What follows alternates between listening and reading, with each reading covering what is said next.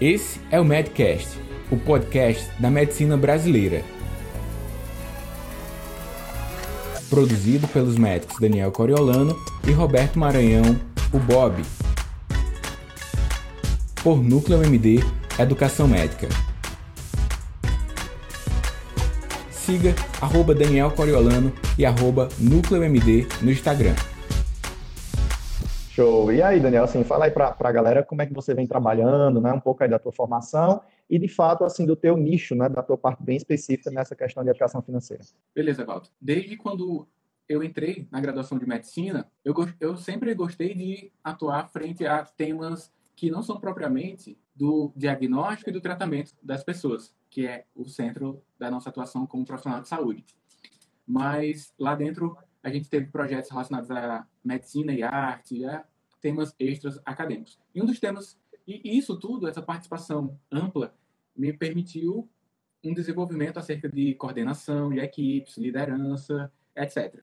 Quando eu terminei a graduação, eu participei da comissão de formatura, né? A gente vai aprendendo em drops convivência.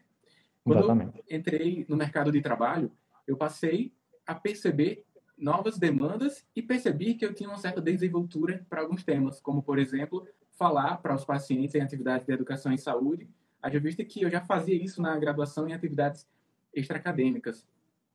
Com os, e aí fui me desenvolvendo nessas outras áreas de inteligências macroprofissionais. Dentre elas, a inteligência financeira foi uma que, que o, entrar no mercado de trabalho é que, de fato, me, me possibilitou um impulsionamento. Eu recebi uma quantidade de recursos, recebi a cada mês como trabalho, honorários, e esse, essa quantidade de recurso, esse aumento do poder de compra, é, me proporcionou bons momentos, mas alguns erros, haja vista que, estatisticamente, a gente vai viver por longo prazo. E, naquele momento, eu não contemplava o Daniel do futuro. Com alguns erros cometidos, pagando juros, fui buscar o desenvolvimento nessa área de inteligência financeira, que contempla muito mais do que investir, do que saber um produto de investimento, mas atitudes críticas acerca do consumo, do próprio planejamento, mas com uma visão mais ampla de curto, do médio e do longo prazo. E aí, em última instância, o investimento, que é a coisa mais simples, mas que precisa de algumas semanas para estudar. Muito mais fácil do que a graduação de todo mundo aqui que está. Embora, é. e, e, o problema é que a gente não para um tempinho para estudar sobre esse tema. Achei interessante que eu estava dando uma olhada no, nos seus, é, nas suas postagens né, no, no, Instagram, eu até repostei né, no, nos meus stories, achei bem interessante para a galera realmente é, começar a abrir, a abrir a mente, até porque assim, cara, essa parte de, de, de educação financeira, praticamente, praticamente a gente não, não tem nenhum ensino sobre isso. A gente ainda pode ter alguma orientação meio que vaga ainda dos nossos pais, né? E a gente tende até, a, a, por, por, falta desse aprofundamento do estudo, eu até repostei uma postagem sua, mais ou menos assim, estude a educação financeira como você estuda a sua graduação. Né? A gente estuda com tanto afinco, né? A gente passa cinco anos na graduação, você seis anos, né? Passa mais dois anos aí no pós, mais dois anos no mestrado, e etc, etc, etc. E a gente acaba é, deixando essa parte que é fundamental para a nossa sobrevivência, para a nossa vida e para os nossos filhos, para a nossa família, né, que é isso que a gente deixa para eles, a gente acaba esquecendo, né, a gente acaba deixando para depois e a gente, de fato, não tem esse, esse, esse ensino. Né? Se nas escolas, é, nas escolas, nas faculdades, enfim, alguns, alguns cursos ainda tem essa parte de educação financeira, na parte de contabilidade, economia, administração e tal, na área da saúde praticamente não tem, né? É. E essa mesma, essa mesma experiência que você teve, que ao você se formar, é, você começar a trabalhar, você receber uma quantia muito maior do que você do que você recebia, eu vou só dar um exemplo. Eu, eu passei, antes de eu me formar, né, boa parte da minha vida recebendo a mesada lá do meu pai, né? Uhum. Não sei se, se, se, se, se seu sistema educacional foi assim também. Receber a mesadinha lá, tendo bom comportamento, aquela coisa toda, né, fazendo um trabalho aqui e acolá para os nossos pais, a gente recebia essa mesada, né, como, como trabalho, como botar aqui em casa como recompensa. E aí, quando eu, né, quando eu me formei, eu comecei a trabalhar, cara, meu primeiro, né, meu primeiro salário, é, o pessoal está dizendo aqui, Evaldo ganha milhões, só se for milho, milho, tá na época de milho, São João, né, milhões, assim, né? E aí, Daniel, cara, eu recebi, tipo, uma quantia dez vezes mais do que eu recebia a mesada, bicho, Quando eu vi assim, eu disse, meu Deus, eu tô rico. O que é que eu vou fazer? É? Só que, claro, assim, é, é, no sentido da quantidade mesmo, que era, era eu recebi muito pouco a mesada naquele tempo e tal, e aí receber mais, o que é que eu vou fazer com esse dinheiro e tal. Graças, assim, a, a, a educação né, que meus pais me deram, eu consegui extrair o melhor. Claro que a gente poderia ter um, um ensino muito maior nessa parte de, de educação financeira, né? Eu digo que, isso você vai falar, os tipos de pessoas que existem quanto a essa questão financeira. Existe o poupador, existe o gastador, não é? existe o investidor, não é isso? Eu, eu, eu, antigamente, antes desses conhecimentos, né, só com a base familiar mesmo, de vendo meu pai como um grande poupador, né, e investindo em bens. E aí você vai já falar essa questão de bens ativos, né, de bens passivos, né, que a gente acha que comprar um carro, né, comprar um carro zero é você investir em um bem, né? Você, você vai já falar sobre isso. E aí eu, eu me enquadrei por muito tempo nessa parte de poupador. E graças a Deus eu consegui realmente poupar. Não sei, a gente às vezes, quando é um poupador, é chamado de mão de vaca, de miserável, né? né? Mas é no sentido de eu poupar agora, para daqui a três, quatro anos eu adquirir algo que eu queria. Né? Isso aí já é, já é uma, eu, eu, assim, no entendimento que eu tenho, mas eu, eu acho isso que já, já é um primeiro passo de uma educação financeira, né? Porque, poxa, se você ganha 3 mil reais por mês e gasta 3.500, você está lascado, né? Falando assim no popular. É. Um poupador, pelo menos, ganha 3 mil, poupa mil, sei lá, dependendo, enfim, para comprar um, alguma coisa, fazer uma viagem, etc. Né? Então, a gente pode começar daí, meu grande. É, de fato, Evaldo. É, quando a gente aumenta o poder de compra, junto aos benefícios, vem as possibilidades. E essas possibilidades, elas são tomadas por você, né? Cada atitude é tomada por você. Em outro momento, se você já vinha em uma cultura de recebimento mensal, no caso a mesada, o apoio que seu pai te dava, para que você já experimentasse uma certa gestão dos seus recursos, sem dúvida, isso aí é uma semente importante para que na carreira profissional você pudesse já ter e colher os melhores frutos que você podia conforme sua descrição aí, aconteceu, né? Na minha, na minha situação, eu não tinha recebíveis frequentes e quando eu precisava, eu recebia, meus pais me davam uma quantidade, mas nada assim livre, eu tive tudo a todo momento, não.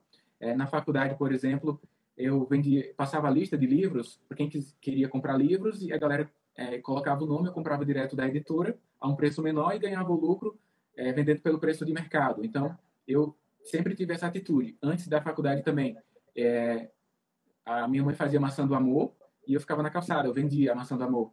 Então, eu sempre busquei essas... essas... Renda extra, né? Como se fosse uma renda é, extra. E fui estimulado pelos meus pais, que eles são comerciantes até hoje. E por fazia cineminha em casa também, então cobrava um ingresso para um, um filme. Então, eu fui estimulado quanto a isso, me possibilitou alguma consciência, mas não uma consciência suficiente para que eu pudesse extrair os melhores resultados já nos primeiros meses. É, até mesmo na graduação, meu tio me deu o livro Pai Rico e Pai Pobre, e você conhece o livro? Muito tio, bom, é muito bom. Exatamente. Porque Alvino é um grande investidor, né, bicho? Escola, um grande investidor, né? Eu soube um dia desse, né? Para quem está acompanhando, né? O meu tio é, era um, uma espécie de inspetor, coordenador da escola, em que eu e o Evaldo estudava, Colégio Batista. Isso. E aí ele me deu Pai Rico, Pai Pobre, eu li. Você tinha quantos anos? Lá por volta de segundo, segundo ano, 17 anos por aí. E aí não fez muito sentido, não, nem li todo. Não fez sentido para mim. Mas eu fiquei com o livro em casa, guardando, e, e fez sentido depois, já quando médico. E aí, uma literatura puxa a outra, né? A outra literatura. Isso. E aí, fui avançando quanto a isso e me desenvolvendo com, com essa leitura e através de cursos também. E percebi, portanto, ampliei a minha possibilidade e verifiquei. Abriu os horizontes, né? Sim. E verifiquei da grande possibilidade que eu podia construir com os honorários que eu recebia, mesmo cometendo alguns erros primeir, no primeiro momento, adquirindo carro e etc. E passei a tomar atitudes, para além de poupador, né, de investidor, uhum. colocando dinheiro para dar o plantão por mim, já que a gente está é. falando com, prioritariamente com profissionais de saúde, né? Basicamente, o, o, investir é colocar o dinheiro para trabalhar para você. É. Mas até colocar ele para trabalhar de uma forma com, mais enfática, você tem alguns passos para tomar. Diga, é, essa tua fala, cara, que é muito importante, Queria só destacar aqui um detalhe, né? Primeiro porque você falou do livro Pai Rico, Pai Pobre. E aí, olha que interessante, né? O Daniel, ele começou a ler esse livro, ele leu esse livro a primeira vez com 17 anos. E eu fui ler esse livro, cara, primeira vez que eu li esse livro, porque eu era péssimo para ler, eu era um cara altamente preguiçoso para ler, velho. Quando foi em 2017, 2018, eu lancei um desafio para mim mesmo, para eu ler 24 livros em um ano, dois livros por mês. E dentre esses livros estava Pai Rico, Pai Pobre, né? Então, quer dizer, em 2018 eu fui ler. E aí eu até entrei em contato contigo. bicho, eu me senti envergonhado, cara, ali. Aí eu disse, Daniel, bicho, tu já leu Pai Rico, Pai Pobre? Cara, eu li na minha adolescência. Eu disse, meu Deus do céu, como eu tô atrasado, velho. E aí eu quero deixar um recado aqui para todo mundo que está presente. A gente tem muito, tem muito aluno aqui, Daniel, da, da fisioterapia, da enfermagem, tem muitos amigos profissionais aqui também que estão tá entrando, né? Boa noite aí a todos. Da, da importância da leitura né, da importância da leitura, da importância do, dos cursos, né, porque, como você falou na postagem, falou até comigo também pelo WhatsApp, né, esse livro, Pai Rico, Pai Pobre, é uma verdadeira neurocirurgia, né, que ali ele realmente fala a grande diferença de você, né, da pessoa trabalhar pelo dinheiro, né, e do dinheiro trabalhar para você. Né? E aí você falou muito bem que o investidor é aquele que faz com que o dinheiro trabalhe para ele. Né? Eu queria que você esclarecesse só um pouquinho mais para a galera que está aqui presente, que pode ser alguém que não, não entenda o que, é, o que é o dinheiro trabalhar por mim, não estou entendendo. Okay. E, Evato, só um, só um parênteses, é muito massa essa live entre dois professores. A gente busca falar um pouco mais articulado e explica cada detalhe, né? eu acho que essa é a visão. Uma vez eu estava fazendo uma live com um amigo que não é professor, e ele disse, não precisa explicar cada detalhe não, né? Só genérico. Mas aqui não tem esse problema, a gente tá bem. É, tá, tá no sangue, tá no é sangue. Porque a gente quer que a pessoa entenda de fato, né, Valdo? Isso. Mas, peraí, tu me perguntou sobre fazer o dinheiro trabalhar, né? É, okay. uh -huh. é o seguinte, quando você assume uma postura de investidor, né? Mas é só deixar claro também que a inteligência financeira envolve melhores escolhas de consumo, planejamento, sobretudo para bens de maior preço, e o investimento, propriamente dito.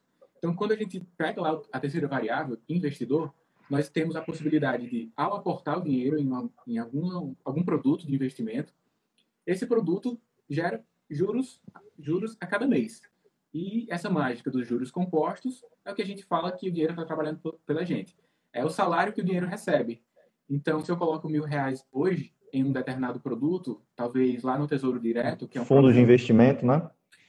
Daqui a uns 5, 6, 7 anos, o mil se transformou em dois mil ele não se transformou de uma hora para outra, foi a cada mês. Mil, mil vinte e cinco, mil vinte e seis, vinte sete, foi crescendo a cada dia, cada semana, e, e fez essa multiplicação exponencial dos juros compostos. Esse é o investimento que faz o dinheiro trabalhar por você de uma forma com um alto teor de previsibilidade da renda fixa, embora a gente tenha outras possibilidades.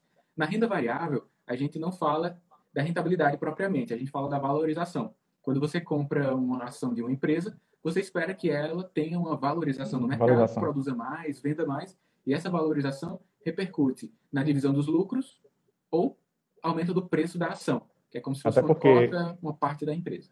A empresa ela vai crescendo, automaticamente os acionistas né, vão entrando mais, e aí tudo vai tender a crescer também, não é isso?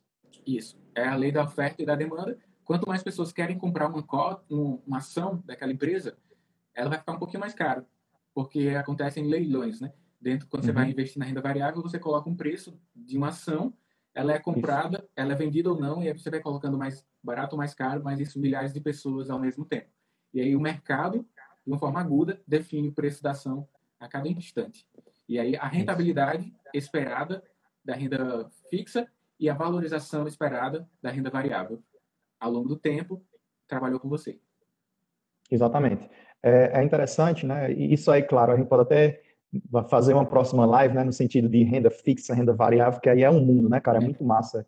Quando você vai é, vai lendo, né, existem livros bons sobre isso, existem muita gente boa, né, para a gente seguir nas redes sociais, dentre elas você, né, que já vem trabalhando, fazendo aí um trabalho muito bom, e outros caras, né, também no YouTube, que a gente vai, né, vai conhecendo também, acho que você você segue alguns deles, né, e vai somando todas essas, todas essas informações. Enquanto estava falando, a Viviane, ela, ela comentou aqui uma coisa interessante, que durante a graduação, é, a gente fica preso demais às disciplinas da, da, né, do curso, até porque você está se formando, é a tua profissão, né? Você vai exercer lá a tua profissão futuramente e acaba é, meio que esquecendo, né? É, a outra parte da vida, digamos assim.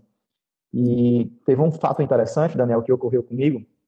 Eu não sei se foi na turma da Viviane ou foi em outra turma. A gente falando, né? Eu dando aula, bicho, eu estava dando aula de patologia, ó. e aí, né? A gente como a gente como professor, a gente sabe que na sala de aula surge várias conversas, né, bicho? Sim de vários assuntos. Vi uma reportagem assim e tal. Não sei como, mas entrou nessa parte das finanças. E eu achei interessante, Daniel, que os alunos perguntaram, assim, fizeram algumas perguntas como se fossem algumas dicas para começar a despertar essa parte de, de, inteligência financeira, né? E aí eu tirei uns minutinhos ali, né? Porque eu achei interessante, eu não quis cortar, porque às vezes é chato, né, bicho? O cara pô, né, na ânsia de, de, saber outra coisa, então eu só diminui um pouquinho ali, deixei uns 10 minutinhos e comecei a falar um pouco sobre essa parte né, de, de inteligência financeira. E o feedback, Daniel, foi muito interessante, né? Porque realmente, é, por a gente não ter, não ter tido esse estímulo, né, não ter tido essa, é, esse ensino né, na nossa infância, na nossa adolescência, é, fica meio que perdido, né? Pô, imagina aí, você se formou agora, você vai ganhar né? Você vai ganhar 3 mil, 4 mil reais, 5 mil, 10 mil reais. O que, é que você vai fazer com esse dinheiro? Né? O, o, poder de compra ele é, ele, é muito, ele é muito alto, mas eu vejo que tudo tem um planejamento. Né? Qual é o teu planejamento para aquele dinheiro? E aí você, como médico, né, você fala muito essa questão de plantão e mais plantão. Né?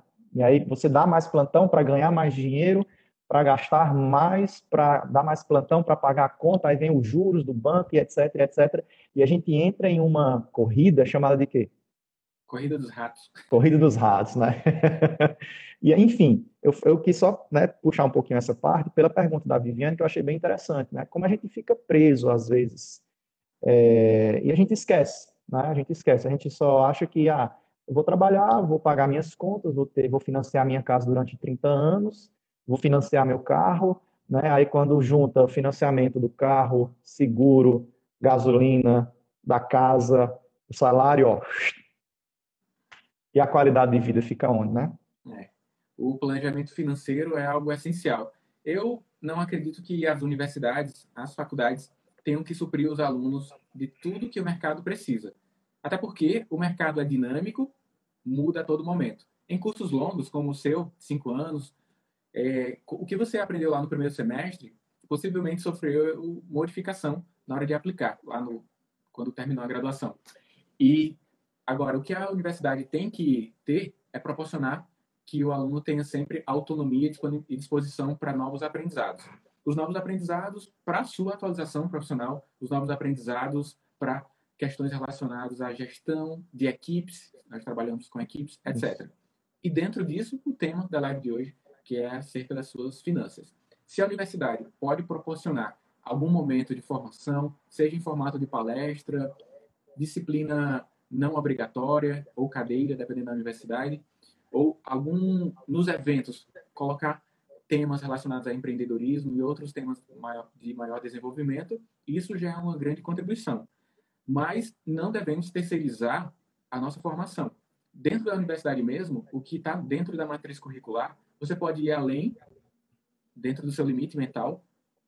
Você pode ir além numa simples conversa com seu professor que te destaca novas possibilidades, como foi a que você descreveu na aula de patologia, foi abordado sobre outro tema, e o professor, no caso você, teve sensibilidade de estimular aquilo e não coibir. Porque a função macro é importante, que é formar para a vida. Você não estava ali para cumprir tabela e dar o tema de TNF, etc.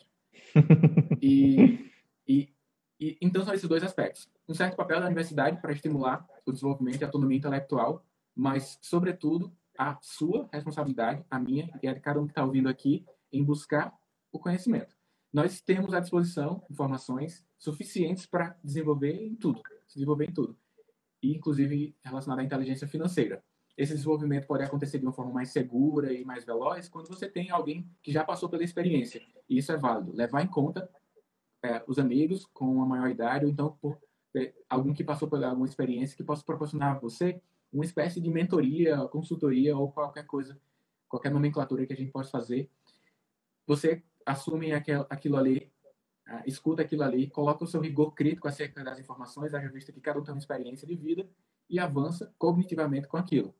A informação do colega do lado, no network, do livro que você vê, do vídeo que você vê no YouTube, somado ao seu rigor crítico, a sua intenção de se desenvolver, faz um você melhor a cada dia, em todos os aspectos. Né? E quando você se, e, e haja visto que a gente está falando sobre inteligência financeira, essa, reper, essa repercussão, na minha concepção, vai muito além do individual, vai para o coletivo. Um Evaldo mais inteligente, financeiramente, inteligência em todos os aspectos, mas financeiramente, fazendo as melhores decisões, influencia os seu, seus pais, a sua esposa, as suas filhas gêmeas e as suas, as suas netas ou seus netos que nem nasceram ainda. Porque o que você planta agora proporciona uma melhor base para todo mundo que está ao seu redor. Seja essa família nuclear, a estendida e a sociedade que você está inserido. O simples fato de você, Evaldo, ter sido sensibilizado para o tema e como professor, intenção de compartilhar o conhecimento influencia Isso. a comunidade. É o que a gente está fazendo aqui. Se a gente imagina os passos, lá, em um dado momento, a gente leu um livro. Esse livro chamou outros livros. Nós entendemos a importância sobre isso e como intenção de compartilhar associada à nossa profissão como professor, a gente está fazendo isso aqui e essa cadeia, esse ciclo virtuoso se propaga para lugares que a gente nem imagina algumas pessoas aqui vão, vão seguir um caminho que também vai propagar a inteligência financeira em seus meios e a gente não vai ficar nem sabendo. Mas isso marca o desenvolvimento da sociedade, a educação. Por isso que a gente diz, quando o país investe em educação, que é acesso a livro, a gente tem acesso à educação também por vias digitais hoje, tecnologias digitais, Exatamente. informação da comunicação, todo mundo ganha. A gente passa de um aspecto de dividir a fatia da pizza, e aí todo mundo fica brigando por uma fatia, para aumentar a pizza. Fazer mais pizza, né? Isso. São mais pessoas competentes produzindo e compartilhando o conhecimento. Show de bola. É, muito massa aí, cara, a construção do teu raciocínio e, e realmente é, é, bem interessante e destaca mais ainda né, o, o papel do, do, professor educador. Né? Eu sempre falo isso, isso na sala de aula.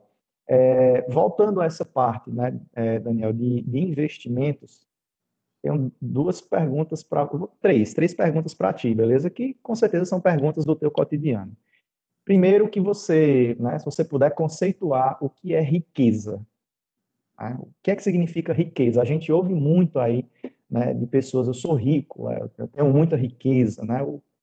E aí eu, eu sigo eu sigo o Serbas, né? Você deve conhecer o Gustavo Serbas, né? O, o Tiago Negro, a Natália Arcuri, né? Outros caras, outras pessoas assim bem interessantes é, eles falam muito desse conceito de riqueza, né? E aí eu gostaria que você, assim, se pudesse, esclarecesse um pouco para a gente. Beleza. É, galera que está acompanhando aqui, não se surpreenda ou se surpreenda menos se a gente fugir do investimento. E aí já é uma oportunidade de você entender que inteligência financeira é para além da escolha de um investimento. Quando a gente fala aqui em desenvolvimento social, em desenvolvimento individual também e apoio aos familiares, é a inteligência financeira. A inteligência financeira não é apenas escolher o produto, investir e buscar e esperar sentado a rentabilidade, né? Então, envolve todos esses aspectos. Por isso que a, o conhecimento humano que envolve a inteligência financeira avança para questões da, das ciências econômicas, mas da, também da psicologia do consumo, por exemplo.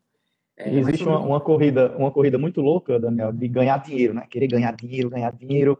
E nesse ganhar dinheiro é onde, às vezes, nessa ganância, né? e ganhar mais dinheiro, mais dinheiro, mais dinheiro, às vezes você mete os pés pelas mãos e né, o negócio não é muito bom, não. Né? É. E, e, acerca do conceito, né, Valdo, sobre o que é riqueza, o conceito mais objetivo e das ciências econômicas, a riqueza é quando você tem uma quantidade de recursos suficientes para suprir de uma forma abundante o seu estilo de vida.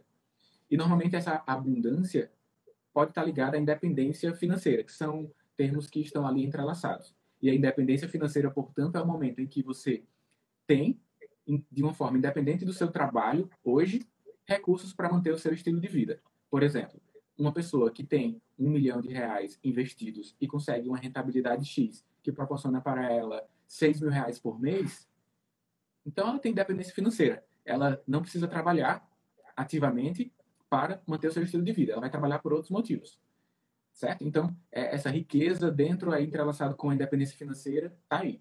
Mas a gente pode avançar para conceitos mais abrangentes, até mesmo Isso. filosóficos, acerca da riqueza. Uhum. E, inclusive, eu descrevi no meu livro Inteligência Financeira para Médicos que tem pelo menos quatro pilares que você tem que pensar. Embora outras pessoas podem inserir outros pilares, mas vale a pena citar aqui que um pilar da riqueza é a saúde.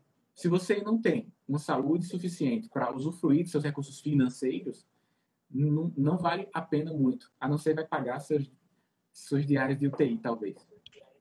A saúde como aproveitar o recurso financeiro em termos de qualidade de vida. O outro pilar é o network. Eu acredito que uma rede colaborativa é uma grande riqueza que a gente pode ter. Nós, como amigos aqui, estamos gerando algum valor para a sociedade e, eventualmente, podemos ter conexões de trabalho. Você vai trabalhar no local e, eventualmente, eu não tenho onde trabalhar, fiquei desempregado e você, no local onde você estava trabalhando, você me chama e vice-versa. Eu estou no local e, e, eu tenho essa, essa rede em que eu enxergo que você é uma pessoa de alta competência e, consequentemente, você vai ser mais rico porque eu que vou te indicar aqui, entendeu? Então, eu falei saúde, falei network. Educação é um pilar importante de riqueza. Quanto mais competente cognitivamente, há uma forte tendência estatística de você ocupar as melhores, é, as melhores posições no mercado de trabalho e as melhores Exatamente. posições estão relacionadas aos melhores honorários.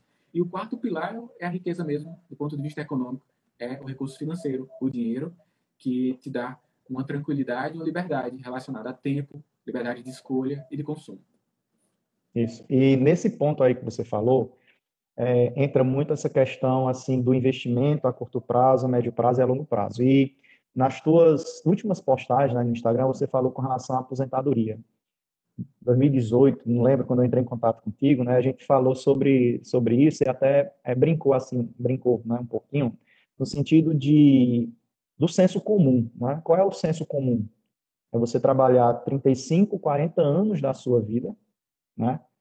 Pagar lá o seu INSS e se aposentar, né? Então vamos, vamos supor que você agora está se aposentando com quase 70 anos, né?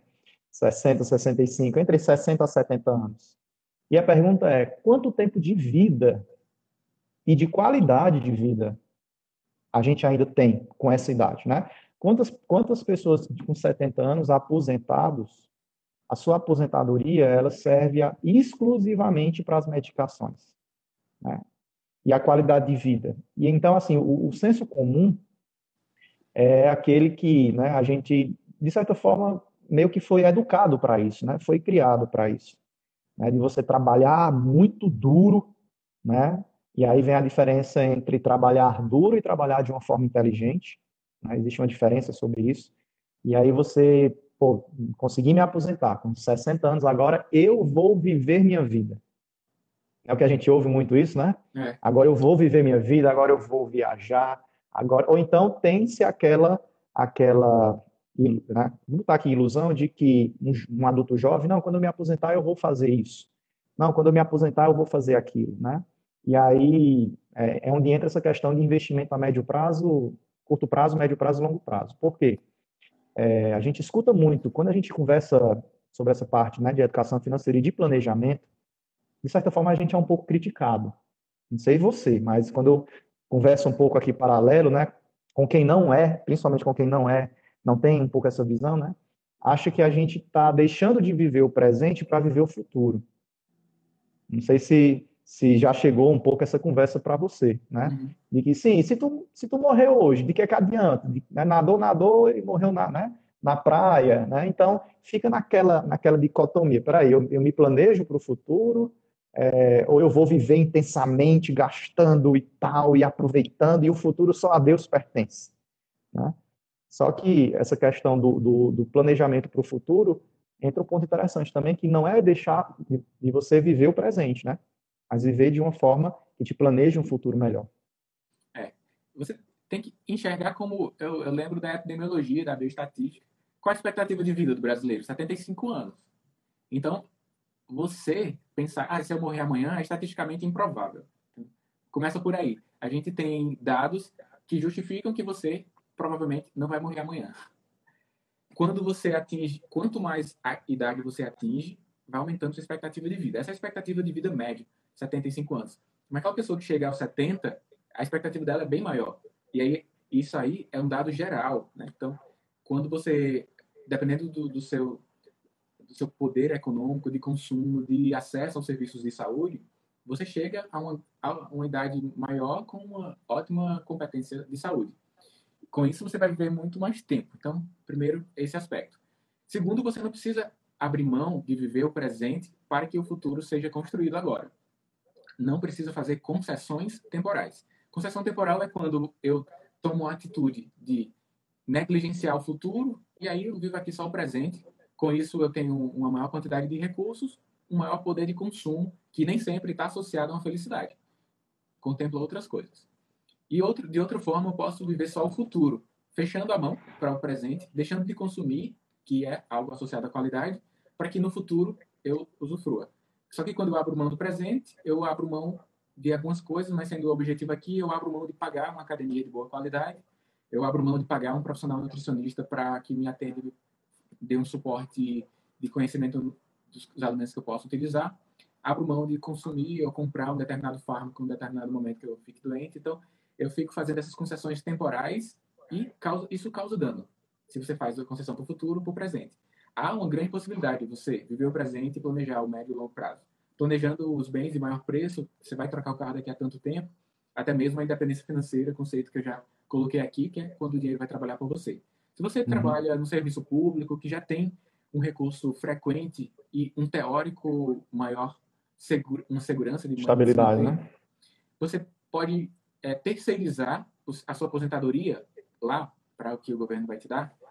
É um pouco irresponsável, na minha visão, haja vista que a evolução do rendimento, da rentabilidade lá do FGTS dos, e dos valores relacionados à, à sua seguridade social são limitados. A inflação tem o seu impacto e no futuro, se você não faz uma aposentadoria paralela, você sofrerá com isso. E provavelmente, como a gente tem aqui profissionais da saúde, nós já atendemos pessoas que com essa história natural. Você tem na sua família ou você tem pacientes que têm uma história natural de que, ah, quando eu era jovem, eu trabalhava em tal, eu era bem, eu viajava para todos os locais, mas a pessoa tem uma incompatibilidade da sua vida adulta com a vida de idoso. Ter uma inteligência financeira, se planejar para curto, médio e longo prazo, é manter a compatibilidade de consumo de como você era jovem e, se possível, melhorar, que é o que acontece com os países de maior nível de desenvolvimento. Você já deve ter visto em algum filme o adulto jovem que entrou no mercado de trabalho, o pai dando graças a Deus porque vai ficar com o quarto, e o pai aposentado usufruindo de uma casa bem grande, usufruindo da qualidade de vida lá, fazendo viagens com a mãe, e quando o filho precisa, pede dinheiro emprestado aos pais. A coisa se inverte aqui, quando o pai não teve planejamento financeiro, chegou uma, uma vida como idoso ruim, o filho tem que trabalhar mais para sustentar ou suprir de alguma forma os pais. Então, é aquilo que a gente falou, repercute para a vida inteira e para outras gerações. Exatamente. Se você tem um cuidado com você hoje, você não vai colocar nas costas do seu filho algum peso que vai limitar o desenvolvimento dele, inclusive da sua família, e aí acaba sendo aquele ciclo é, não virtuoso, né? Não é a corrida dos ratos, mas é um ciclo em que você bota peso e responsabilidade no seu filho porque você não teve algum, algum um, é, se importou com o tema hoje. E assim, o que você falou, ele cai bem no livro do, do Serbas. Não sei se você já leu esse livro, que é o Casais Inteligentes Enriquecem Juntos. É, é um livro bem interessante, né? até aconselho aqui a galera que está presente, né? principalmente para quem, é, quem é casado, para quem já tem filhos e tal, que realmente quando, é, quando o casal né, ele pensa igual em termos de educação financeira, é, tanto o presente como o futuro tendem a ser bem melhor. Né? E aí, quando, quando chegam os filhos, né, você que é pai, é, é, eu sempre costumo dizer que a gente não se prepara para ser pai, né? nem mãe. É, por mais que ah, vai ter filho quando não, quando, quando eu me preparar, não existe, a gente não se prepara nunca, né? a gente se prepara no dia a dia. Você perguntar para mim, Evaldo, você se preparou ser pai de gêmeas? Nunca. Eu nunca me preparei para isso. Né? Tanto é que, que a gente esperava vir uma, aí veio bilhete sorteado, né? premiado, vieram duas. né? Aí olha que interessante isso, né? quer dizer, se você não tiver né, um, uma organização financeira, né, Olha o impacto econômico que isso pode causar na família, entendeu? Então, assim, é, quando, quando realmente o casal, ele, ele, de certa forma, os dois, né, tem o mesmo pensamento em em, nessa parte, né, de inteligência financeira, educação financeira, assim, tudo tende a, a, a, ser mais, mais calmo, mais brando e melhor. Tanto o presente, né, como teve um, um, um ouvinte aqui que ele colocou e você também falou, né, é, planejar o futuro não necessariamente é você abrir mão do presente, não é você abrir do presente, mas assim, essa parte, né, de, de, de, de que vai passando geração por geração é fantástica, tanto do ponto positivo como do ponto, é, de ponto negativo também no, nos cursos, Evaldo, aqui presenciais, nos cursos online, eu sempre sou questionado acerca de como a gente faz o planejamento aqui, haja vista que eu tenho um rendimento, a minha esposa ou o marido tem o seu rendimento. A gente junta tudo, etc. Sou super favorável ao planejamento familiar. Então, eu chamo de orçamento familiar. Se você casou com aquela pessoa, existe um alto nível de confiança e é provável que os ambos tenham objetivos em comum. Inclusive, eu sugiro que faça esse exercício fica os dois aí, pega cada um papel e caneta, cada um senta na ponta de uma mesa e coloca seus objetivos para dois, para cinco e para dez anos. Dá lá os cinco, dez minutos e depois compartilha. E ou então tenta adivinhar. Vai ser incrível conhecer os sonhos do outro, da outra, e vai ser algo de grande surpresa não saber daquilo. A, com esse mínimo planejamento, que é até engraçado, vocês vão se conhecer mais, coisas serão construídas a partir disso, porque vocês vocês vão entrelaçar os objetivos de vida. E ao entrelaçar, o planejamento financeiro está junto. Então, o consumo mensal, os alimentos, pagamento de insumos básicos aí, e inclusive o direcionamento para a carteira de investimento. Então, sou a favor que o, que o casal tenha um desenvolvimento dessa inteligência financeira e compartilhe os seus, é, os seus planejamentos. É, caso queira ter é, uma divisão nos investimentos, isso pode ser feito também. Então, imagina que o casal tem um planejamento e sobra dois mil reais para investir a cada mês. Então, cada um tem uma conta na corretora e eles fazem o mesmo procedimento, 50% em, um, em a conta de um e 50% na conta de outro. Mas, no geral, o montante vai gerar repercussão positiva para ambos. Por exemplo, chegou é, uma determinada idade, 60 anos, e tem cada um uma quantidade bem similar de, montante, de recurso financeiro. Se um precisar muito, sem dúvida vem do outro. E, e se houver um avanço de inteligência financeira unilateral, essa pessoa que conseguiu acumular, ela vai suprir a que não conseguiu. Vai ter que suprir. Então é melhor estimular. Não dá para correr sozinho dentro do ambiente. E eu falo Exatamente. do casal, né, que é a maior parte da nossa rede de contatos, já visto que a gente faz parte desse público, um, casal jovem, com um ou dois filhos, se saiu premiado, no caso seu, gêmeos, e, e, mas só que tem outras realidades no nosso país, né? Então, são famílias que moram outra, várias gerações dentro do ambiente familiar. Para esses casos, há que sentar todo mundo e fazer o planejamento também.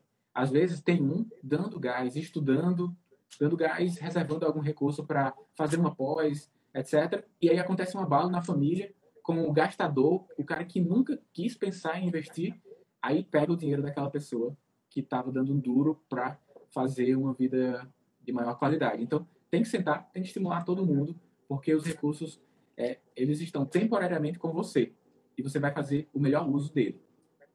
Você não, já visto que você não pode levar o dinheiro. Né? é verdade. É, é, bem legal, é bem interessante o teu raciocínio, cara. A gente está chegando, acho que nos quase que seis minutos finais aí, está quase uma hora já de, de live, né?